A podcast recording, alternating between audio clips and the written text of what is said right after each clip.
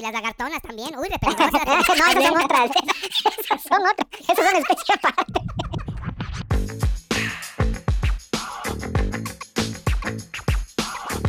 Una cervecita.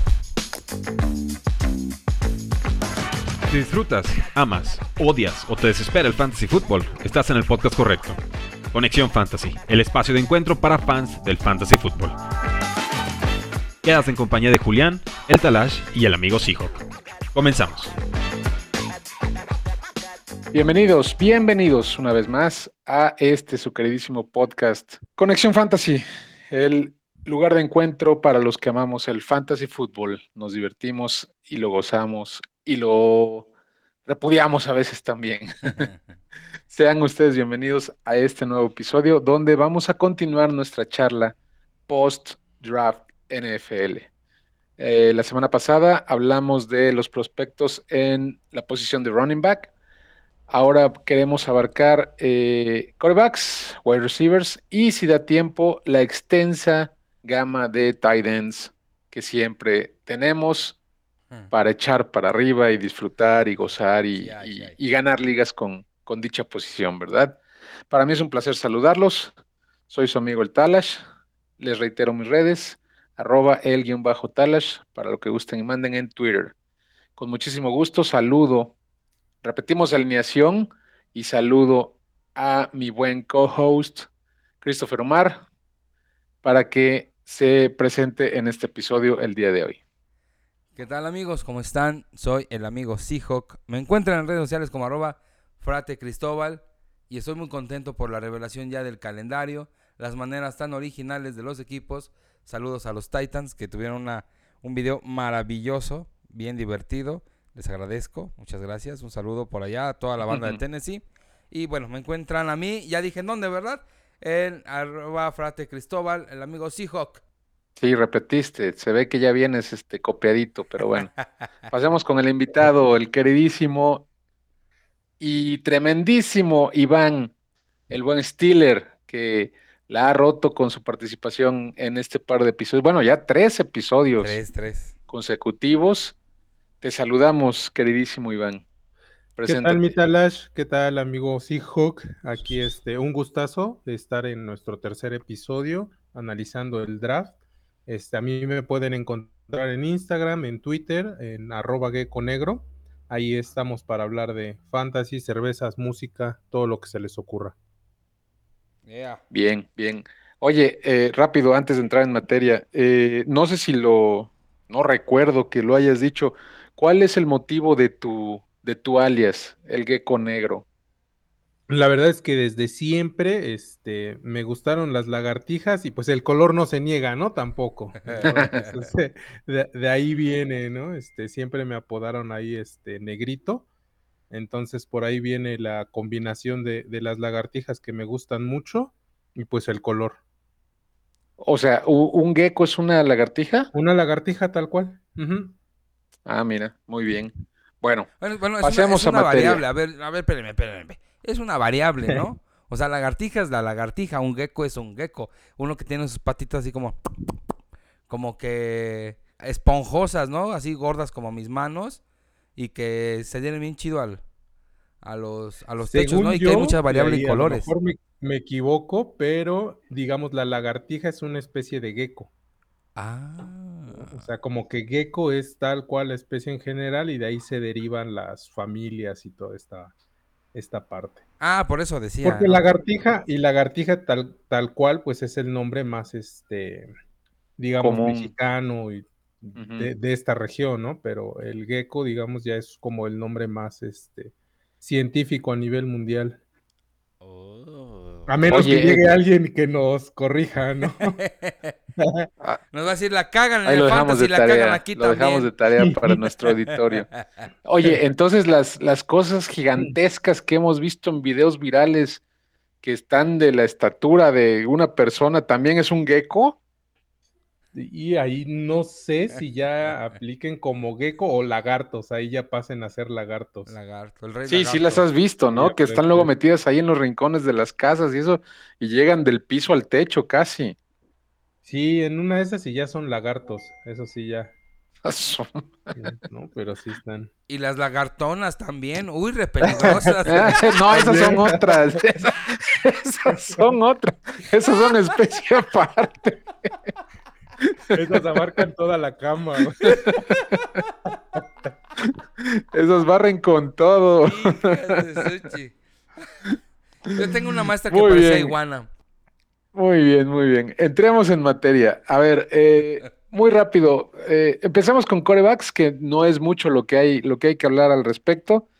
Eh, ¿qué les parece?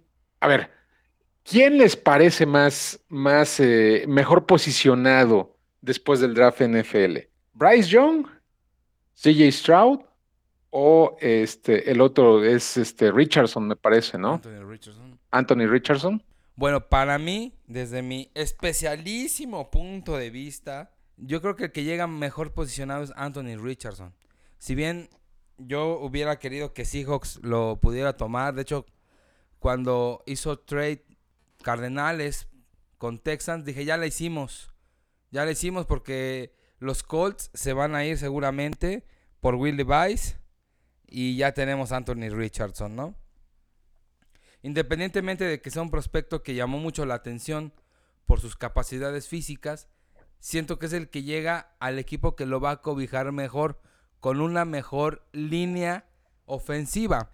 Eh, si bien a lo mejor pudiéramos decir que Bryce Young, por su capacidad de brazo y todo eso, realmente las Panteras están un poquito más en reconstrucción en comparación con lo que quiere Colts, ¿no? Que ya tiene algunos añitos queriendo llegar, queriendo llegar, pero el problema del coreback que no tenían. Probablemente siento que es el que llega a un lugar mejor posicionado. Inclusive mejor que, que este, ¿cómo se llama el otro? CJ Stroud. Stroud. Así es. ¿Tú qué opinas, Gecko? A mí la verdad es que este mm, me gusta CJ Stroud. Em, yo sé que no, en- no está bien cobijado ahorita en estos momentos por su equipo, pero tiene una posibilidad, la verdad es que bastante buena con, con Dimico, a ver si, si ya le dan continuidad al coach. Tiene buen capital de, de draft en este, me parece que hicieron bien las cosas, aunque en el próximo a lo mejor sacrificaron un pick Así es.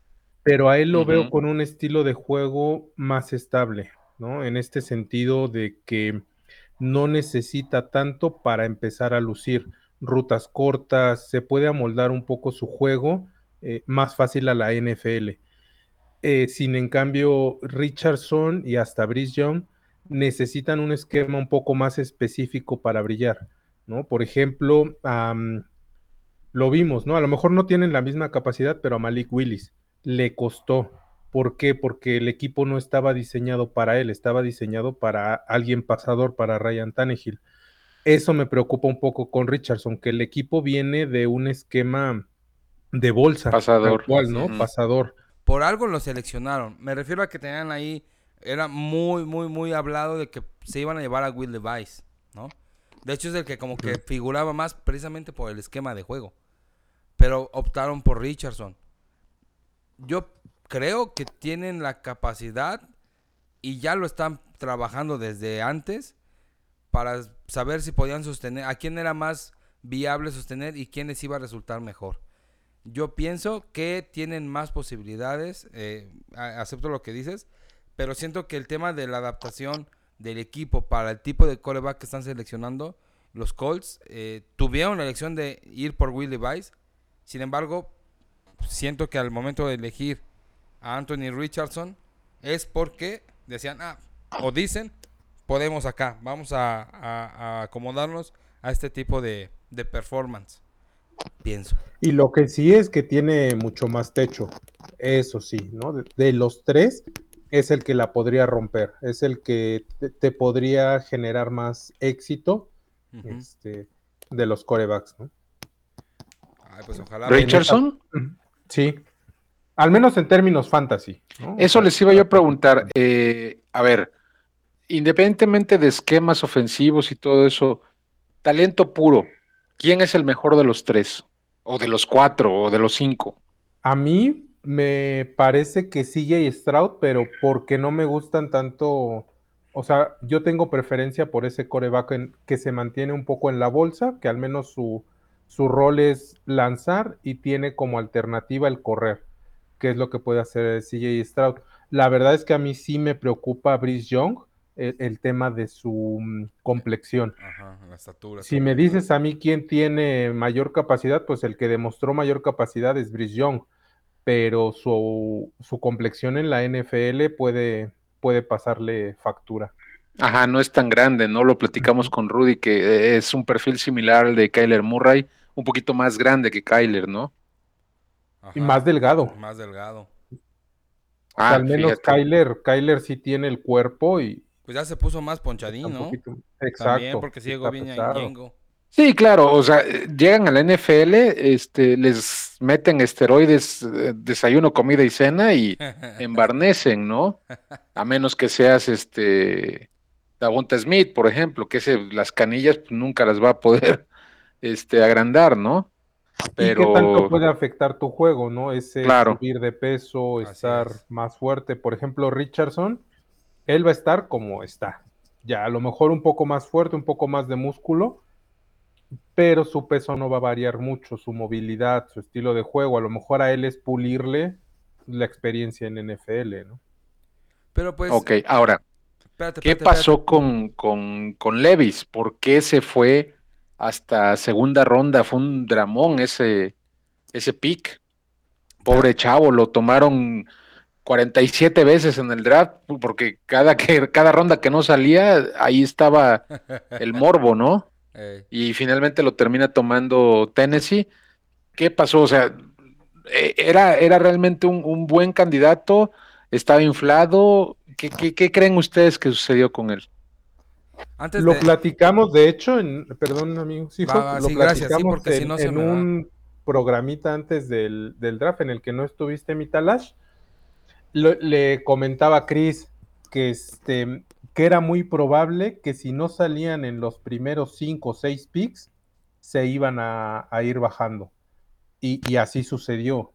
¿no? Yo creo que eran talentos de que si alguien no los tomaba rápido, iban a bajar este, muchísimo. Y en especial Will Levis. Se hablaba mucho del tema de que no era una gran generación de corebacks, lo que había era mucha necesidad. Yo pienso que ahí fue el tema y a ver cómo sale esta camada.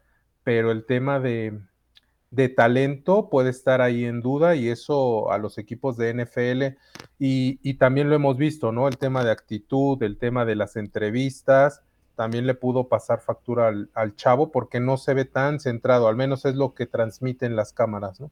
Sí, se había hablado un poco de que tenía temitas ahí de actitud y que eso, pues obviamente lo va, lo, lo, lo va sepultando, porque de por sí a veces es difícil.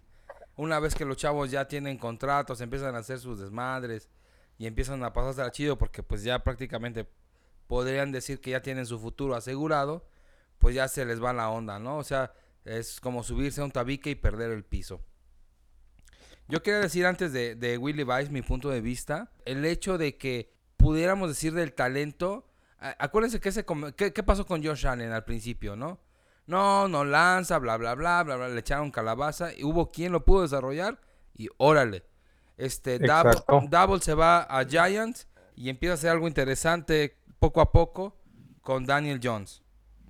El contratazo que le acaban de dar a Lamar Jackson, que no lanza, que quién sabe qué, y ahí está.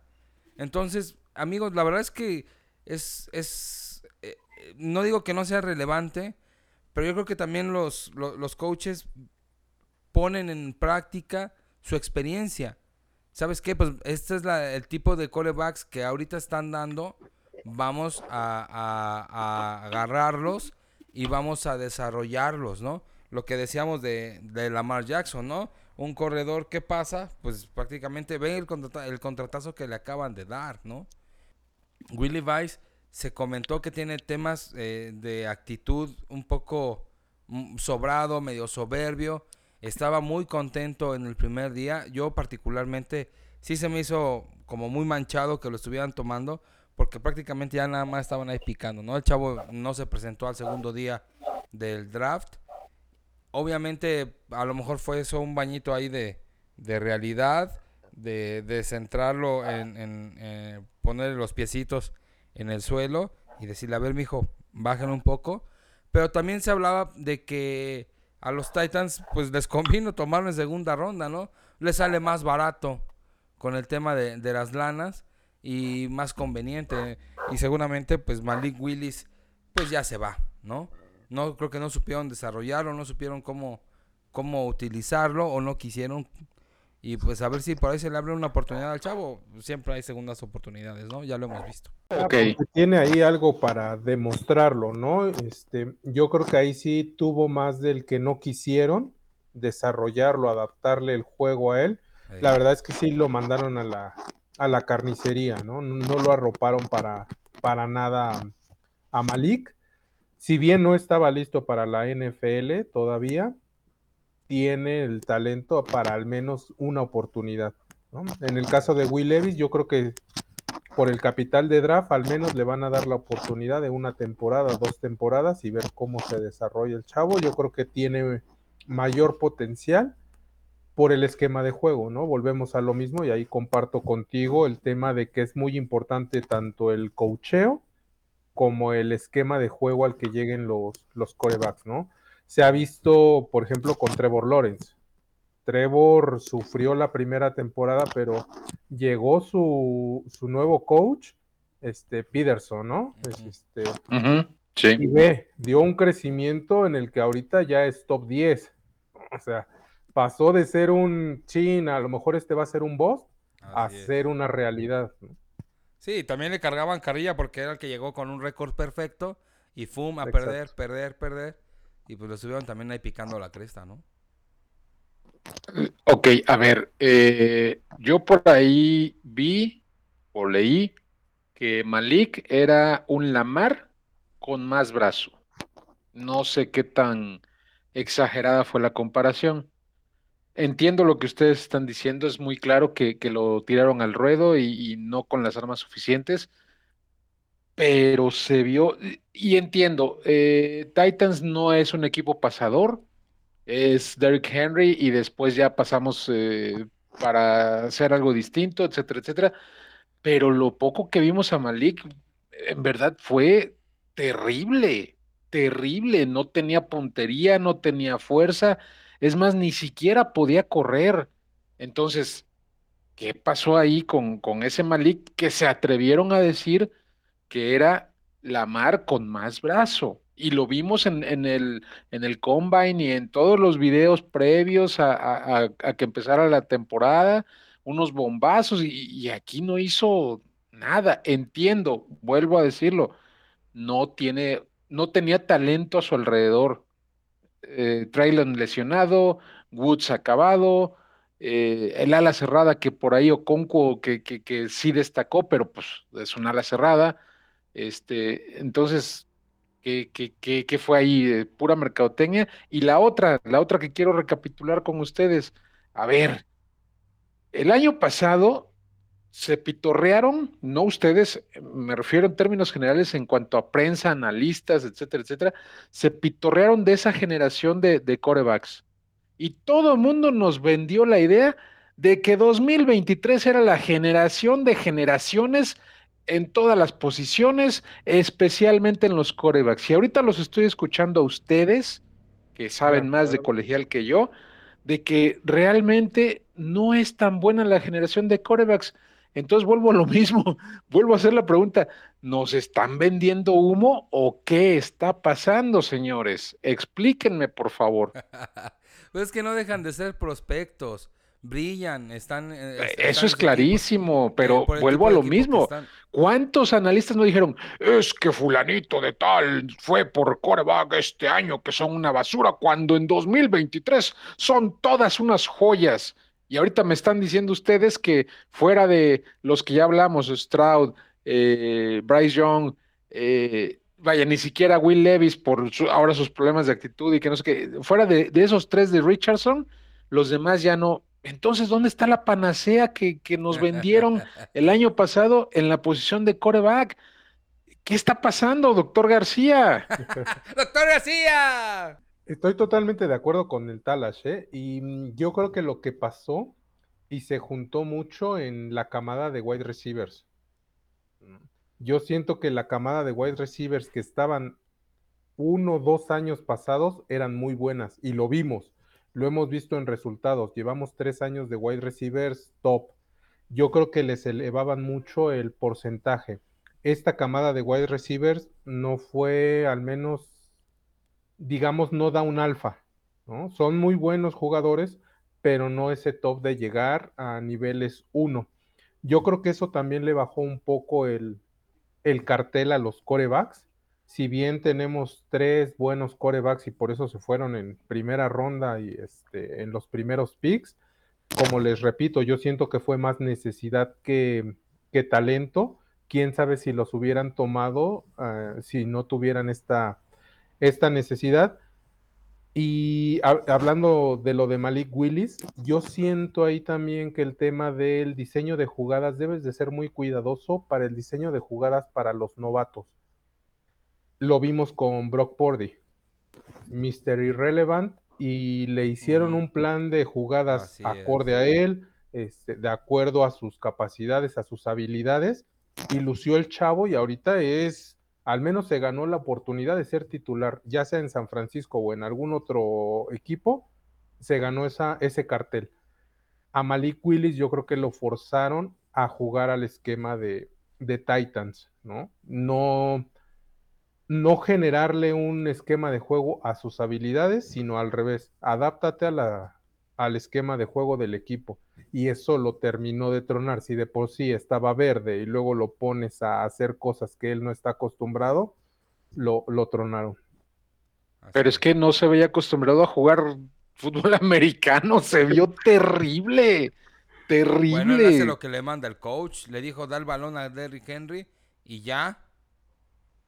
no, sí, sí, Chris, o sea, y, y, ya lo dije, obviamente e, es un equipo basado en juego terrestre y es lo único que les funciona hasta ahora que, vaya, podemos empezar a ver algún cambio, ¿no?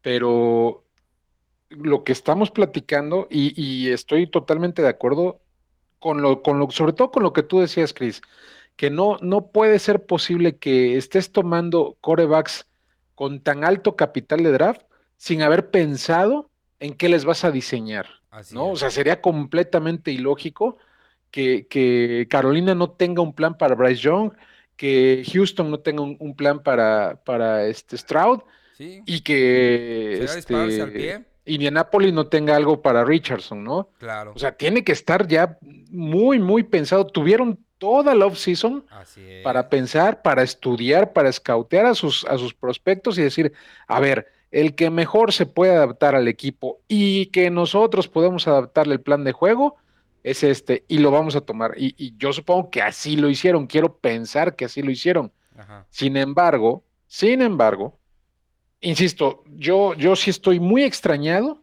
con lo que resultó la famosísima generación 2023, que insisto, era la panacea de panaceas, en, y lo vuelvo a decir, cuando menos lo que nos vendieron fue muy seguramente quarterbacks y wide receivers running backs, como que ya todo el mundo nos, nos mugrosea a los, a los running backs, y me parece que creo que eh, es mejor camada de running backs que, que, que, en las otras dos posiciones.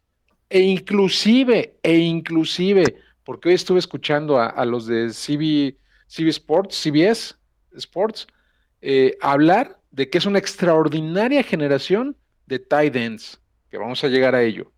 Si ¿sí? Entonces, que bueno, Jacinto, nuestro buen amigo Jacinto, perdón, eh, termino con esto, nos, nos, defendió mucho, te acordarás, Chris, a, a, los wide receivers, argumentando que siempre se ha menospreciado a, a las generaciones de wide receivers, eh, ya por, cuando menos ahorita, por dos años consecutivos, y qué joyas salieron. En eso estamos completamente de acuerdo. Sin embargo, ahorita Iván nos habla de, de, de que los wide receivers no, no llegan tan y efectivamente creo, coincido con él, eh, que no hay alfas, ¿sí? Y que les va a costar trabajo y no vamos a tener los llamar Chase, los, los eh, Jerry Judy, las maravillas que hemos tenido este, estos dos últimos años de bonanza en la posición, ¿no? pero vuelvo a, lo- vuelvo a, a mi punto. ¿Nos están tomando el pelo o, o qué está pasando? Yo, yo estoy tan, tan descolocado, y lo saben ustedes perfectamente bien, por no consumir el, colegial, pero eh, he estado vendiendo picks, ¿eh? O sea, mis picks originales eh, no, no los tomé porque desconozco eh, el colegial, pero obviamente me puse a, a medio buscar y a medio leer y, y no encontré cosas maravillosas en el papel. En el papel, ya veremos en los emparrillados en unos cuantos meses, ¿no? Y quién sabe si en unos cuantos meses o quizá en una o dos temporadas eh, más adelante. Pero yo sí siento, o sea, yo sí me quedo muy, muy eh, decepcionado con, insisto, y perdón que sea tan reiterativo, eh, con la panacea esta de que se supone que iba a ser 2023. Ahora sí, ¿qué me decías, Iván? Perdón. De eso mismo, de eso mismo que comentas, yo creo que un punto a favor es la temporada pasada solamente se iba Kenny Pickett en los drafts de novatos eh, de fantasy eh, elegido en primera ronda. En esta primera ronda se están yendo tres seguros en los primeros cinco picks y casi seguro también Will Levis a, a finales de primera ronda. Entonces, no está tan alejado de la realidad ese, no es la panacea de mucho talento, pero al menos el valor que nos prometieron en Picks Fantasy de que iba a haber corebacks en la primera ronda y ahorita hay cuatro, yo creo que ahí sí. Ya va, ahora sí que el tiempo nos va a decir si salió una buena camada o no. En talento no, no somos tan optimistas, pero al menos en valor, ahorita yo creo que en valor fantasy sí están, sí están top. Ok, bueno, depende, depende eh, también la liga y los jugadores, ¿no? Yo les platico, en la Skywalker estamos drafteando en estos momentos eh, novatos sin límite de tiempo, entonces ya vamos, vamos para largo. Primera ronda, les puedo platicar que se fueron seis running backs y cinco wide receivers, cero corebacks y se fue un tight end, el señor Kincaid, obviamente. Segunda ronda, el primer coreback se fue en el tercer pick. El segundo coreback, hasta el momento que se ha ido, se fue en el 209 que lo tomé yo. Tomé a Bryce Young. Y lo tomé porque traigo a Cousins, porque traigo a Russell Wilson y porque traigo a Gino Smith. No estoy en una situación precaria, pero sí estoy en una situación en un momento dado que puede ser algo, algo dramática. Entonces dije, bueno, pues voy, voy por el, Voy por el eh. El, primer este el primer pick, el 109, lo vendí. De plano lo vendí y este y me hice de, de Hawkinson por ese pick. Que e- era una posición que necesitaba yo redondear. En esta segunda ronda se han ido uno, dos, tres running backs hasta donde vamos, que vamos en el en el en el 211 y uno, dos, tres, cuatro wide receivers y además de los dos corebacks que ya les platiqué, ya se fueron dos tight ends, el buen Michael Mayer y el buen Sam Laporta.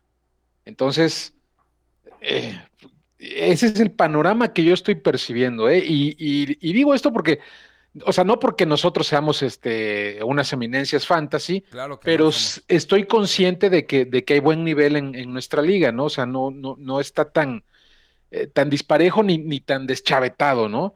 Entonces, ese es un panorama que, que yo le estoy diciendo contrastado con lo que, con lo que estamos platicando, ¿no? Porque eh, tenemos, por ejemplo, eh, nos contó el buen este Poncho, buen amigo del, del podcast, que en un draft que está él haciendo, el 101 fue Bryce Young.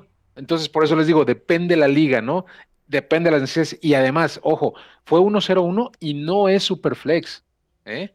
Entonces, eh, Sí, como de decimos, ¿no? Este, para gustos los colores y hay de Exacto. todo en la viña del Señor, ¿no? Lo sabemos bien. Pero definitivamente de que, de que cambió mucho la situación, e insisto, incluso entre los propios analistas, no veo tanta euforia con la propia generación que lo vuelvo a decir, nos la vendieron como una cosa fantástica. Sí, ahí ahorita lo que yo he visto en el consenso al menos, en la mayoría de las ligas fantasy, sí han estado en el, en el top 5, al menos los tres, ¿no? Y de running backs han salido los principales, que son este mm, Villan, Gibbs, que sí se van top 5, en el Ujú. 2, en, bueno, en el Ujú, 1 y ujú. 3 más o menos. Y los que se pueden meter a finales de primera ronda son este mm, el de Miami, Axne, algo así. Ajá. Chain, Chain, y este, y Kendry Miller, pero Kendry Miller casi siempre lo he visto ya en segunda ronda, ¿no? A principios de segunda ronda.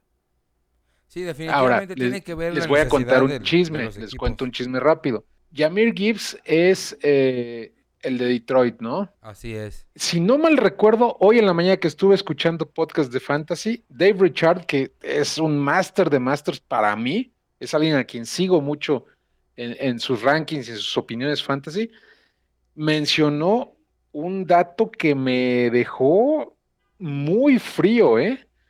Él decía, no entiendo cuál es la euforia con Yamir Gibbs, puesto que este muchacho en colegial no aguantó el ser un, un- un running back. eh, no lo decía tanto así y, creo que por ahí va de, de- de ser bell cow, de ser este caballo de batalla, porque dice que cuando le quisieron dar esa carga no pudo con el paquete. Dice, entonces no entiendo el pick de primera ronda de Detroit, sobre todo habiendo llevado a, Montgomery recientemente y que tenían todavía a, a DeAndre Swift.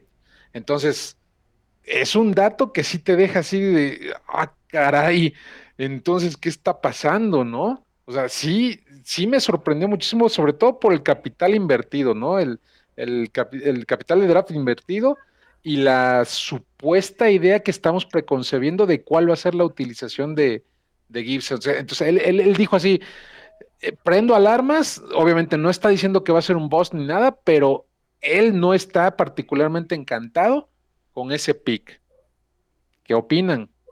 A mí me gusta y, y no creo que vaya a ser un caballo de batalla en lo absoluto. Yo siento que puede ser algo más cercano a lo que fue un Polar, un Karim Hunt, un complemento en el que pueda ser un... Eh, de eso hablaba precisamente Richard, que él piensa que eh, Montgomery va a seguir teniendo la carga grande y que. Gibbs va a ser un especialista.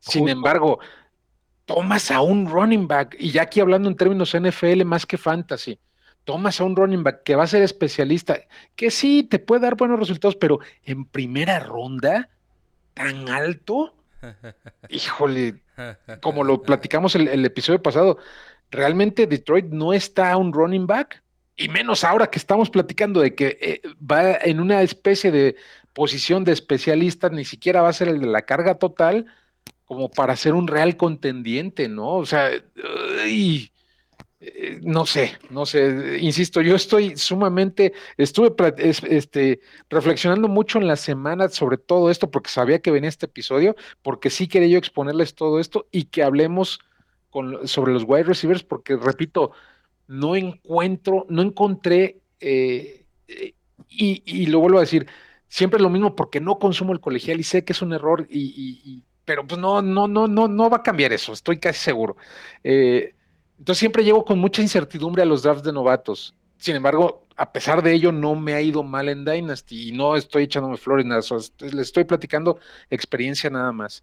Eh, pero este año, o sea, si el año pasado me costó trabajo, este año estuvo peor. Y vuelvo a lo mismo, tú lo viste, Chris, en, la cueva del abuelo, vendí mi, mi pick de primera ronda por dos jóvenes a los que le tengo mm, un poco más de confianza, un poco más de experiencia. Los ven- lo vendí por Khalil Herbert y por este Alec Pierce de, de Indianapolis. Sé que están en, en- en condiciones difíciles, porque a Herbert le llevaron competencia. Sin embargo, espero, y he estado escuchando por parte de los especialistas que es un sentimiento similar, espero que él mantenga la carga, porque de alguna manera lo demostró cuando, cuando faltó Montgomery con, Ajá. Con Chicago, ¿no? Sin embargo, le llevaron competencia, lo platicamos aquí el episodio anterior, que nos gusta inclusive el, novato de Chicago para que le, come el- le termina comiendo el, mandado a, a Herbert. Sin embargo, estoy apostando porque saque el talento el, muchacho y sea un buen asset. Y Pierce está en la misma situación.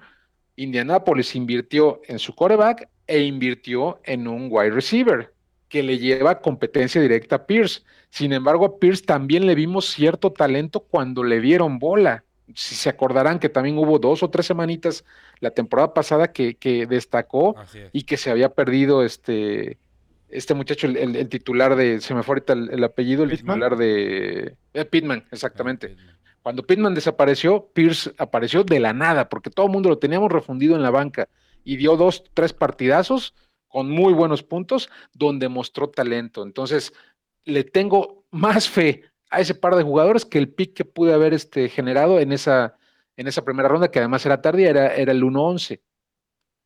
¿Qué opinan? yo, yo creo que hay, hay mucho de razón en lo que estás diciendo. A mí, por ejemplo, le tengo más fe a London, a Traylon Burks, a Olave, este, que son los wide receivers que se fueron en es- a Pickens, que se fueron en esa primera ronda, a principios de segunda. Son wide receivers que en su primera temporada jugaron bien, se ganaron la titularidad, ya tienen targets asegurados y en sus equipos tienen la posibilidad de ser los alfa. O sea, Olave está es. a nada de ser el uno. London es el Para mí ya lo es, ¿eh? Para mí ya. Olave ya lo es. Traylon Burks estuvo lesionado, Sí, muy lesionado, y, pero dicen que tiene mucho talento. tiene el talento para ser el, el uno. Pickens está nada también de, de poder ser el uno o el 1B. Entonces son wide correcto. receivers que llegaron con un, con un buen cartel y a buenas situaciones y con su talento a, a llegar a equipos donde ellos pueden ser los alfa. En esta ocasión, en este draft de novatos, yo no veo tantas posibilidades. Por ejemplo, al que veo con más, más posibilidades, valga la redundancia, es a Quentin Johnston, por el tema de, de la veteranía de Keenan Allen Keenan y de Mike Williams. Así A es. lo mejor no ganarles por, talento, pero sí ya por veteranía, por costo, etcétera. Sí, Pero, por ejemplo, madreado.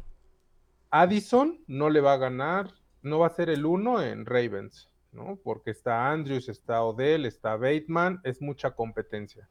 Flowers Este, dices, ¿no? Sí, Flowers, Flowers es el Flowers, de, porque el de Addison- Ravens. Así es. Addison no va a ser el con Justin Jefferson, no va a ser el, el uno, ¿no? Pero es Todos que Pero sí, sí pensamos que va a brincar a, este. a Osborne, Ay, al KJ otro que se quedó. a KJ Osborne. que Osborne. Exacto. Mira, Ok, todas las- puede ser el 2. Smith en Jigba tampoco tiene en sí. el papel ese ser el uno de facto. Que se lo pueden ganar con talento, ok.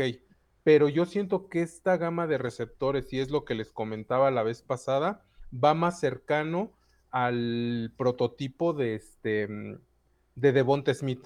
Exacto, de complementario. Un Y además creo que es eso, bueno. ¿no, Iván? Eh, la propia llegada de los jugadores, o sea, de por sí, insisto, ya había como que un desangelamiento de, de- de los prospectos antes del draft y todavía con el draft, como fueron tomados en sus equipos reales, como que todavía desangeló aún más, ¿no? Precisamente por todo esto que estamos platicando de las propias situaciones de los, de los jugadores en sus equipos. Lo dijiste muy bien, Quentin Johnson, fíjate, Quentin Johnson a mí sí me gusta, pero obviamente eh, se está yendo muy temprano. ¿Por qué me gusta? Porque o Mike Williams o Keenan Allen, que son buenos, sobre todo más Keenan que, que el propio Williams, a mí Williams nunca me ha gustado, están a nada de quedar fuera de, de Chargers. Y obviamente se van a quedar con Quentin, que es el futuro, y que además Y sé que tiene talento y es de los pocos que pudiera ser un alfa. Corríjanme si estoy equivocado. Exacto, De acuerdo. Eh, sí, pero, pero después, no es. pero no es Jackson por- Smith este, Enigma. Enigma, eh, a mí me gusta mucho, a pesar de su situación actual, pero es algo muy similar que lo de Quentin Johnson. Yo lo veo así. A mí me encantó el pick porque a mí me parece un complemento estupendo para Seahawks, porque vas a tener a este Lockett de un lado, a este DK del otro, y este muchacho va a empezar en el slot. Y leí que tiene números fantásticos en el slot.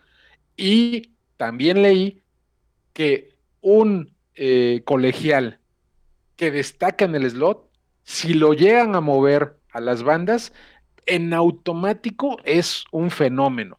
Entonces, pónganse a pensar que este año se fogue en el slot y que después, que además puede intercambiar la posición con el propio Lockett, que también suele jugar a veces el slot.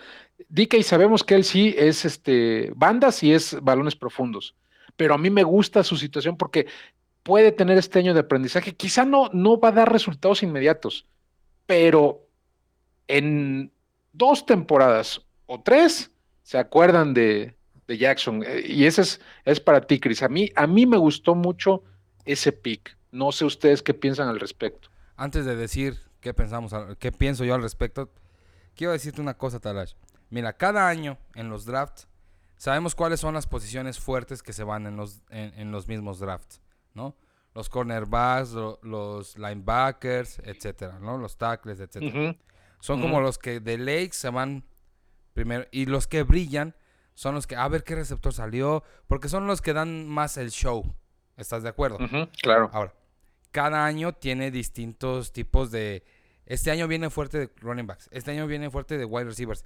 Pero como estuvimos viendo años fuertes de wide receivers 1, es decir, por su complexión física, que podrían ten- se- ser este pues los meros meros de, de- de su equipo, a estos se minusvalora porque su estructura física no da para ser un wide receiver 1.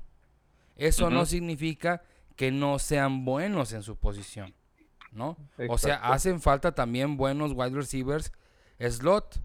También son necesarios. Son necesarios esos Claro. pequeñitos. Entonces, no, a mí no me parece como justo que se, se desprecie por el hecho de que ellos tienen un tipo de cuerpo especial para cierto tipo de jugadas, para manejarse dentro de algún tipo de esquema de juego, y eso no demerita el valor de su capacidad de juego.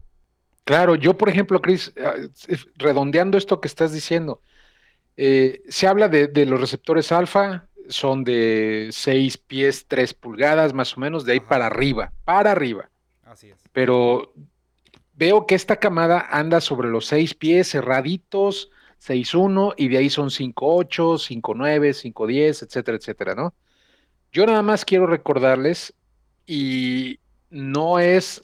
em, eh, me, me voy a contradecir un poquito con, con esta desilusión que he manifestado en cuanto a lo que he visto y leído de, de estos receptores.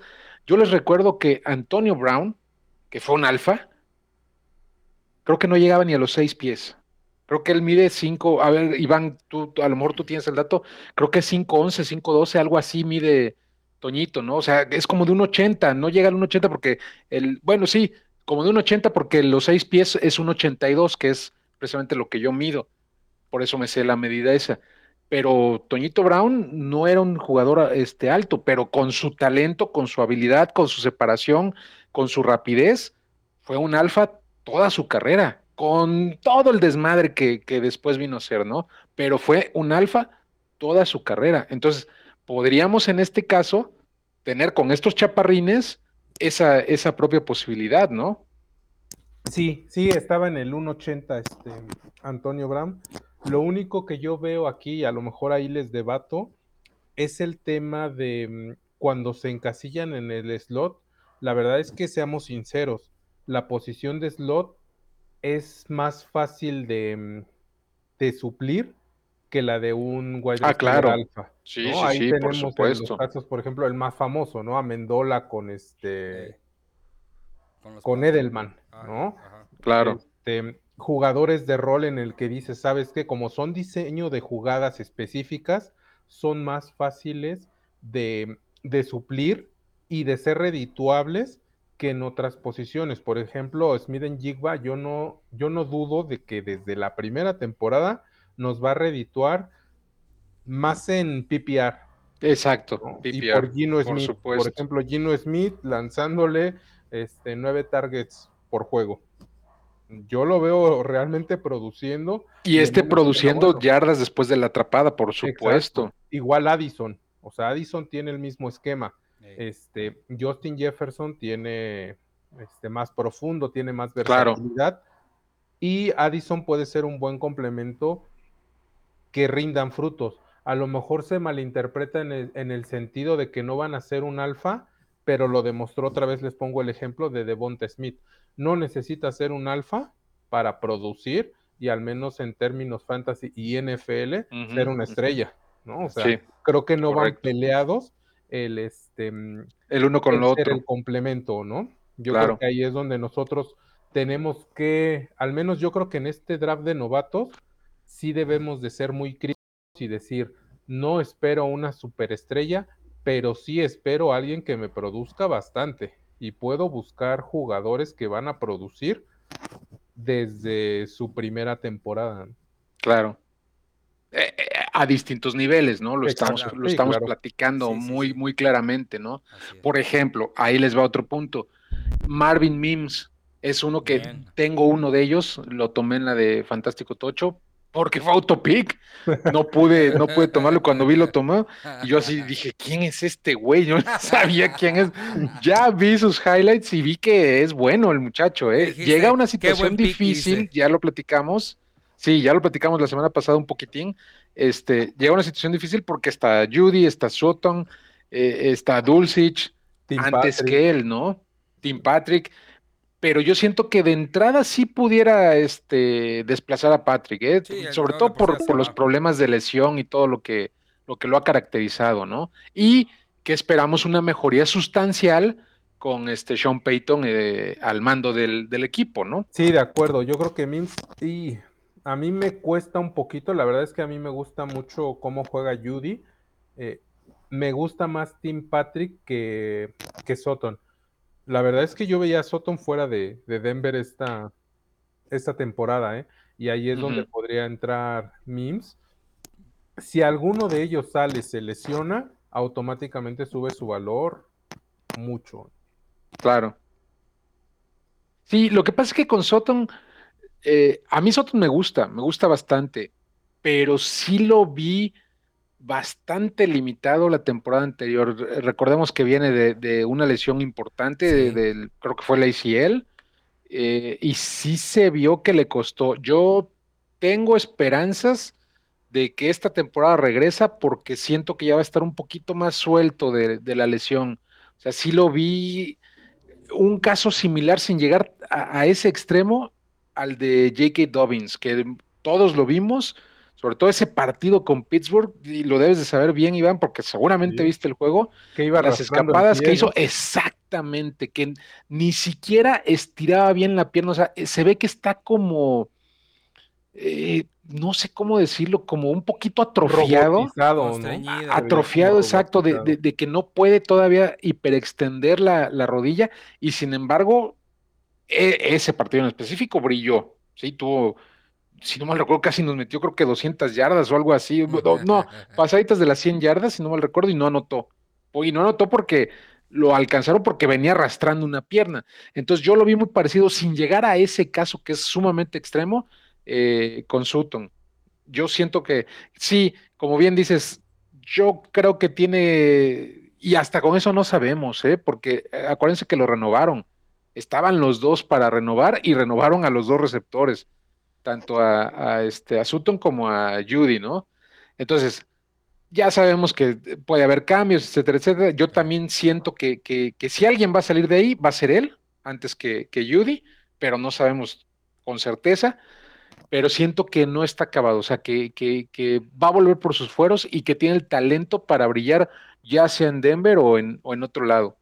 Pero insisto, lo estamos platicando, tiene la posibilidad Mims de aprovechar lastimosamente, y esperemos que no sea así, una lesión o que de plano este Denver se rinda con, eh, con alguno de ellos y diga, ¿sabes qué?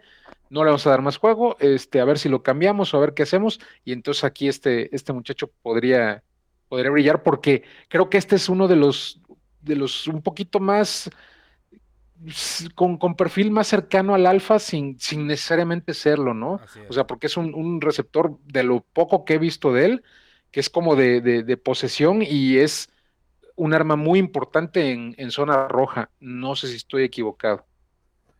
Sí, totalmente de acuerdo. Y a lo mejor alguien que yo creo que antes de que se nos, se nos acabe el tiempo podemos platicar y con el que veo muy emocionados a la mayoría es con Tank Dell, ¿no? O sea, el, eh, el de El Houston de Houston. es de los pocos que llegó a un buen, a un buen spot, no tiene tanta competencia, a lo mejor no tiene esos reflectores, pero ahorita llega con Nico Collins. Bueno, pero porque Metki, Me- Metki este, tiene, tuvo un problema de, Metchi, exacto. de- de- de- de Está cáncer, ¿no? recuperándose ¿no? de De cáncer, de leucemia. Así es. Y no sabemos cómo está eso, no, no he visto reportes al respecto. Pues que ya verdad. regresó, que, que, que sí va, va bien en su tratamiento, tanto que ya le permitieron volver a, la, a, a los entrenamientos. Entonces, pues sí, re- realmente es el que tiene más posibilidades o tiene buenas posibilidades de, de ganarse un lugar. Sí, claro. Exacto. Sí, no, eh, llega a pelear una titularidad y, y, eh, y ser el blanco principal de los targets, al menos en Houston. También yo creo que es el, el que se puede apostar, te sale barato, generalmente se está yendo en segunda ronda, entonces vale la pena apostar por, por él. ¿no?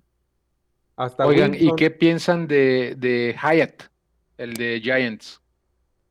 Y eh, Eh, Giants, yo creo que sí veo que va a ser. Está muy. Hay mucha incertidumbre en Giants como para arriesgarte tanto. ¿no? Eh, no sabemos cómo va a estar el esquema porque sí no tenemos nada claro. Nada claro con ellos. ¿no? Sí, de, de repente no hay quien destaque, pero están tupidísimos de, de receptores, ¿no? Sí, pues está. Regresa Sterling Shepard. Están como que al mismo nivel todos. ¿no? Así es, regresa Sterling Shepard, regresa Wandal Robinson, que fue tomado el año pasado. Este, está Slayton. Hodgins, que, que brilló, Así que es. llegó de, de agencia libre. Este, Slayton, que sigue ahí y que también cuando se fue Shepard también dio partidos que dices, ¿dónde andabas, Slayton? Porque qué bueno estás, qué bien estás jugando, ¿no? Entonces hay como ocho mil receptores ahí. a nivel bajo, pero es algo muy parecido a lo que pasa con Chiefs. Receptores de un mismo nivel Eh, que no sabes quién va a tener el partido bueno. Claro. Exacto. Eh, ¿Les gusta, les gusta este el arrocito rice en, en Kansas? No, pues eh, para, para de, de empezar, no. Está Kadarius Tony. Exactamente. Está Kadarius, está este. Pues llegó. eh, ¿Qué? Llegó Richie James de, de Giants. Sigue ahí este Manos de Piedra Scantling. O sea, también es otro lugar que de repente. eh, es que hay mucha escasez que no sé qué, pero están también tupidos. Y lo mismo, ¿eh? O sea, no, no ves, salvo Kadarius, que si deja las lesiones y se mete bien al esquema, que al final ya Reed como que dijo, a ver, vamos a empezar a usar este muchachín, eh, él, él podría ser definitivamente el alfa, ¿no? Y aún así no produjo como esperábamos. Así es, así es. También tuvo muchos altibajos, ¿no? Está Sky Moore. O sea, Eh, ándale, está Sky puede- Moore también, te exacto. puede brillar cualquiera en cualquier momento, ¿no? Entonces, son... Y que además Patrick te hace brillar a quien sea, ¿no? quiera. ¿Te acuerdas que yo te dije, Talachín? No es payasada, pero ¿te acuerdas cuando dijeron, ay, se fue Terry Hill? Yo dije, el señor Mahomes le puede dar la bola a quien él Sí, quiera. Sí, es correcto, está. es correcto. No le falló. Eh, wide receiver, que era la otra que veníamos a hablar junto con coreback, y la que nos falta los tight ends. Antes de cerrar el tema de wide receivers, yo quisiera que platiquemos sobre un wide receiver que no se ha mencionado y que creo que podría destacarse de entre todos estos que hemos hablado, y me parece que es uno de los que llegó a una mejor situación de toda la camada esta de wide receivers. ¿Por qué? Porque prácticamente no hay nadie en ese cuerpo de wide receivers y se fue el alfa en trade. Estamos hablando nada más y nada menos que de Jonathan Mingo, que llegó a Carolina. Se fue DJ Moore, su alfa por cuatro años, cinco años, no me acuerdo cuánto tiempo estuvo ahí. ¿Qué opinión les merece? Ah, y además llega con Bryce Young. Los dos novatos muy seguramente van a generar una química muy especial que les puede redituar tanto inmediatamente como a futuro. ¿Qué opinan ustedes de Mingo? A mí me preocupa un poco porque el tema es llegó Adam Thielen, llegó DJ Shark.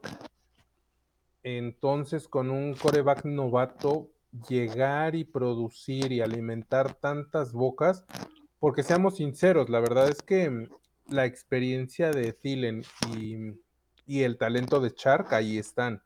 Entonces, tantas caras nuevas es, es, una apuesta arriesgada. De que tiene el cuerpo, tiene la habilidad para, para consolidarse, también es una buena apuesta. Se está yendo en ronda 2. Entonces, ahí me parece un excelente precio y, y, una muy buena apuesta para ver cómo se, cómo se desarrolla. Tienes toda la razón, se me había olvidado de, de Tillen y que, que, muchos dirán, ah, Tillen ya no, pero con su experiencia le va a ayudar muchísimo. Tillen va, va a fabricarle las oportunidades a, a Young para que lo, lo, localice, ¿no? Ya no en trayectorias largas, yo veo a Tillen más en el slot, me parece, uh -huh. y en los extremos vamos a tener a Chark y a, y a Mingo, ¿no? Entonces, Tillen, yo creo que sí va a ser mucho de, de voltear y el, hey, papá, aquí estoy, pásamela, tengo buenas manos, eh, dame la bola, dame la bola y, y, para generarle sobre todo mucha confianza a Young, ¿no? Ahora vámonos rápido con los tight ends. Estamos de acuerdo que Dalton Kincaid es el número uno de esta generación, indiscutiblemente, tanto por talento como por el lugar a donde llegó. Claro. Sí, totalmente de acuerdo. Creo que no tiene. Está en un tier arriba que los demás.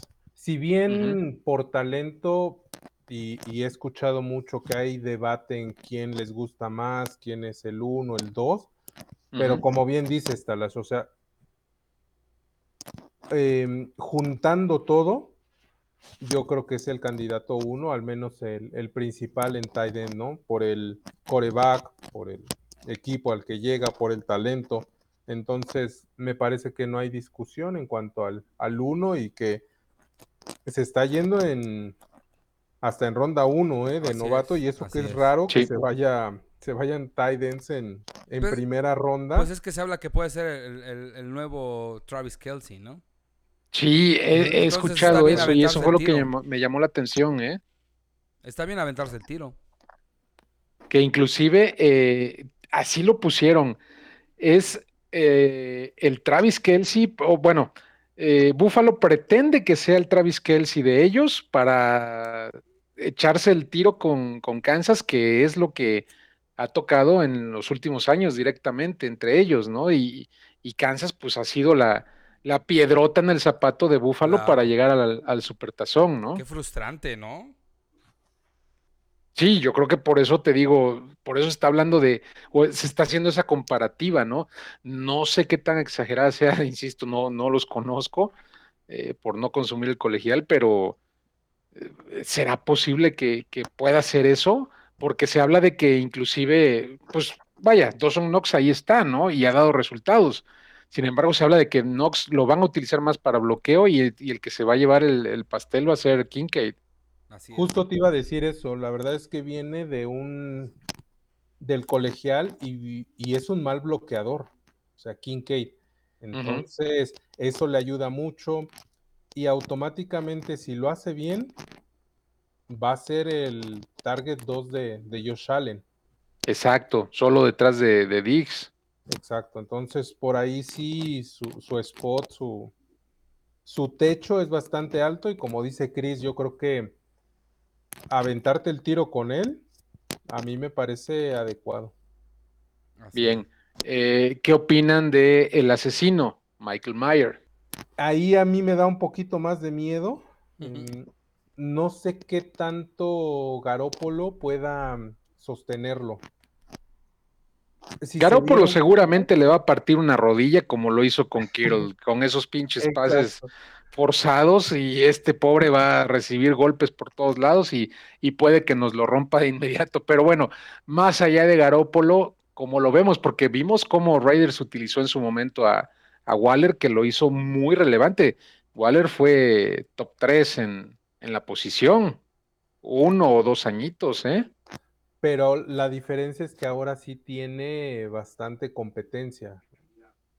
Eh, bueno, sí, eso tiene sí. a Davante, tiene a Meyers, tiene a este Renfro, eh, a Josh Jacobs. Entonces, ese tema de, a ver, alimenta a Garópolo, que no es un coreback que te va a dar muchos pases o una gran dinámica de juego, este, hacer relevante a un tight end novato, ahí sí yo no me la jugaría tanto, al menos si se la quieren jugar, es saber que lo vas a tener en el Taxi Squad al menos uno, dos años. Sí, claro, correcto. en lo que despega, ¿no? La porta es el que. Bien. La porta Eso, llega- Sam Laporta, eh, se habla de él porque, pues, Detroit se quedó sin, sin Hawkinson y, y vimos cómo usaban a Hawkinson y de ahí salieron otros tres desconocidos que anotaron en semanas distintas. Uno de ellos hasta anotó tres touchdowns, ni siquiera me acuerdo de su nombre. ¿Cómo ven a Laporta? No, pues, sin Me duda, gusta. Sin duda va a llegar a, a tomar parte ya del, del esquema de juego. Eh, viene de la misma universidad que Hawkinson. Y pues es una, una copia, una copia de Hawkinson, ¿no? Entonces, pues ya, pues le sale baratito y pues a darle. Lo van a involucrar de a poco. Tampoco va a ser un, una estrella el primer año, pero sí más que, por ejemplo, que Meyers, ¿no? Este, Pero es Yo que, creo- pero es que ajá. ahorita no hay, no hay, que- bueno, está suspendido Jameson Williams, ¿no? Nada más van a tener a- al, al faraón, Al faraón. así es, y por ahí este, ¿cómo se llama este? Calif Raymonds, creo que se llama.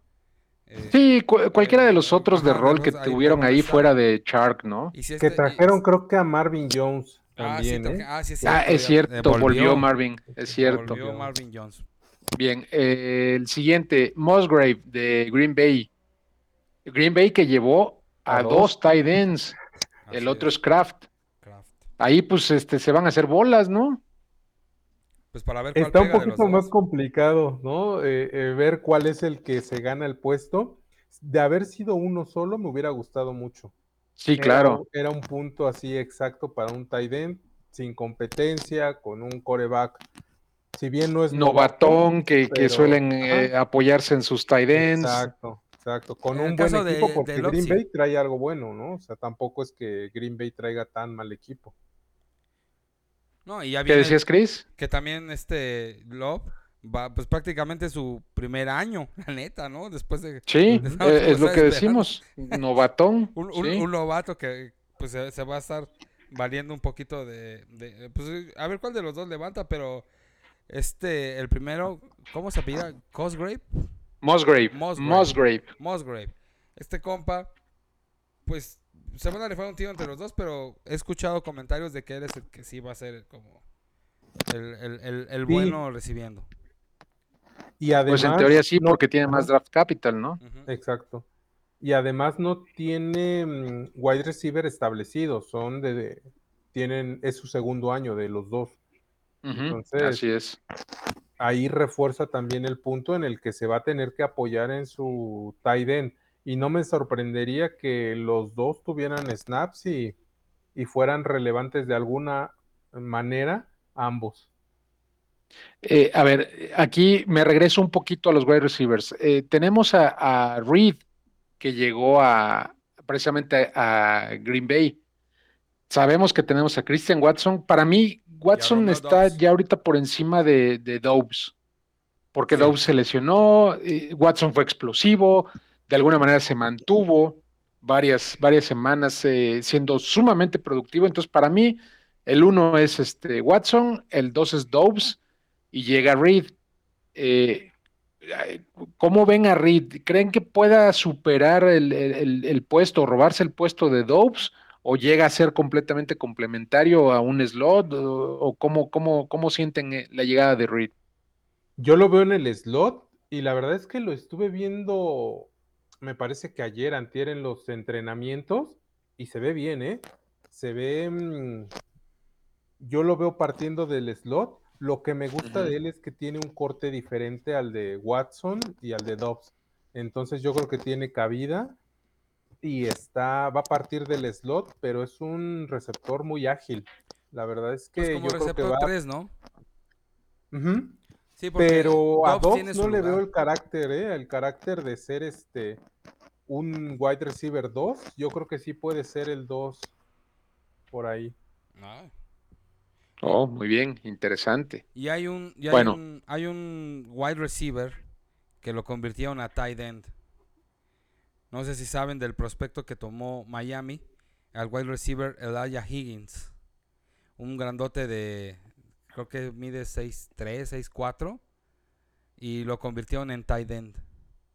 Me llama la atención, por ahí escuché algunos podcasts donde dicen, este compita como que está bastante interesante.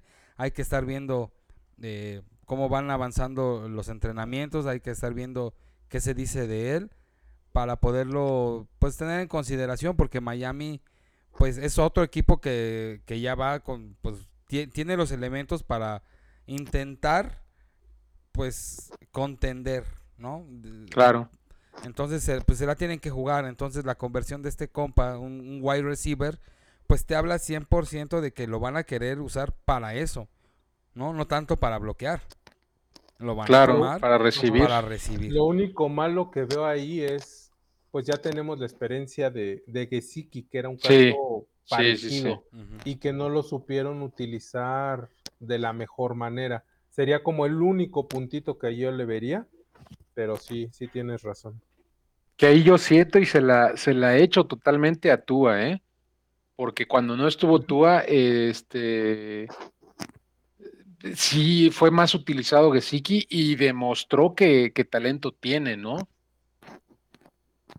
Pues como para tema de seguridad, ¿no? Porque pues podemos decir que Tua pues tenía a sus favoritos, Sí. ¿no? Acuérdate de esos Sí, sí, partidazos. se demostró, Eh, así es. Entonces, pues Bueno, ahora, Iván, háblame de Washington, que llegó a Pittsburgh. ay, sorpresivamente en tercera ronda, teniendo ahí al, para mí, Bueno. ya digno sucesor de Hit Miller, que es este Fremont. Yo lo veo un poco más siendo relevante en la carrera. Lo que he visto de él es que es un muy buen bloqueador y de repente mi parecer es que lo van a utilizar mucho en terceras oportunidades para ganar esas yardas cortas, esas 5 yardas, 8 yardas que luego le gustan mucho a Pittsburgh. Y que él trae esa carrocería, tiene esa habilidad de ganar esas yardas difíciles. Está enorme. Exacto. Es que es eso, eh, mide 6'4, No es un gigante. pero sí no creo que lo involucren mucho en el juego. No, no creo que tenga muchos targets eh, por juego, al menos un año, sí, no creo. Teniendo ahí a Pat Freymood, que va a tener las zonas medias, los, Sí, claro. los touchdowns, entonces no me parece de tanto valor fantasy. NFL me gustó muchísimo el pick, mucho. Ok. Pero en términos fantasy, no le veo. No lo ves definitivamente como una amenaza para el buen Pat. Sí, no, no, no lo veo. Ok, ok, interesante. Pues en términos generales creo que estos serían los más este, relevantes. No sé, bueno, por ahí mencionar a Strange de El de Jacksonville Dallas, el de y Dallas Sean Schoonmaker, Schoonmaker, hasta que es el que llegó a, a. Dallas. Nada más para corregir la estatura de- de- del pequeñito Washington. Mide 6 con 6. Ah, fíjate, me, me comí dos, dos pulgadas. No manches. Le, le resté dos pulgadas al buen Washington. No, No, está, está enorme. está enorme ese compa. Entonces, Eh, ¿Cómo ven Strange? Strange que llega a, a Jacksonville, que tiene a Evan Ingram. Me parece que lo retuvieron, ¿verdad? Lo, lo etiquetaron. Ajá. Eh, pero parece ser que es el último año y, y entonces ya llegaría Strange ahí. Y este Schoonmaker, que pues igual se fue Dalton Schultz, eh, se fue el otro que, que se lesionó, que lo dieron de baja el año pasado. Y tienen a dos que entraron ahí más o menos cuando, cuando faltó Schultz, pero pues no son gran cosa. Entonces, ¿qué esperar de estos dos Titans? A mí me gusta el capital de, de draft de Schoonmaker y a Dak. La verdad es que Dak se apoya, siempre tiene un, un tight end relevante. siempre. Entonces le gusta mucho apoyarse en su tight end. Eh, el esquema de juego se adapta perfecto para él. A mí me gusta, yo lo tomaría. Este, tomaría el riesgo con, con él sin, sin dudarlo. Que me parece que el buen Dalton lució más con Ben Dinucci y, y todos los demás que estuvieron mientras no existió Dak, que ahora que volvió Dak, ¿no? O sea, fue un poquitín decepcionante para lo que se, no- nos, nos acostumbró, nos malacostumbró el buen Schultz, ¿no? A lo mejor por el tema de las expectativas, pero siempre fue alguien que estaba ahí, ¿no? Presente, que es. sabías que iban a jugar con él, ¿no? que tenía los snaps y tenía los targets. Carambolas, amigos, se les acaba de ir el internet al abuelito Talash. Yo creo que no pagó. Cabrón, paga tu internet. güey. Por eso no alcanzamos a terminar el programa. Pues nos tenemos que ir, mi querido Gecko. Ya hemos hablado bastante de, de los prospectos. Y ahora no nos queda otra más que estar al pendiente de cómo van los training camps. Y estar al pendiente por ahí de algunos sleepers que pudieran surgir para los, aquellos que tengan equipos medio lastimadones como yo en, Dynasty para poder agarrar un poquito de, de valor, com- intentar comprar algunos baratitos. Pero ya se acabó el programa. Ya hablaremos a lo mejor de prospectos baratos en otra, en otra ocasión. Y pues vámonos retirando, mi querido Gecko Negro de Ciudad de México, nuestro carnal acerero de corazón. Despídete de la banda, carnal. Vámonos, mi Cris. eh, ya es hora de ir a descansar un ratito. Mucha suerte a todos en sus drafts, este, ya sean startups o de novatos. Busquen mucho valor. Espero les haya servido ahí nuestro análisis, nuestra visión. Como dice Cris, más de visión de fan que, que de analista. Claro. Entonces, a mí me pueden encontrar en redes sociales como Gecko Negro, en Instagram, en Twitter. Y acá estamos para cualquier cosa. Muchas gracias, carnalito. Pues a nombre del Talash, eh, me despido de mi viejito santo, el Talachín, corazón de acero, alma de Tu acero. sugar daddy acelero.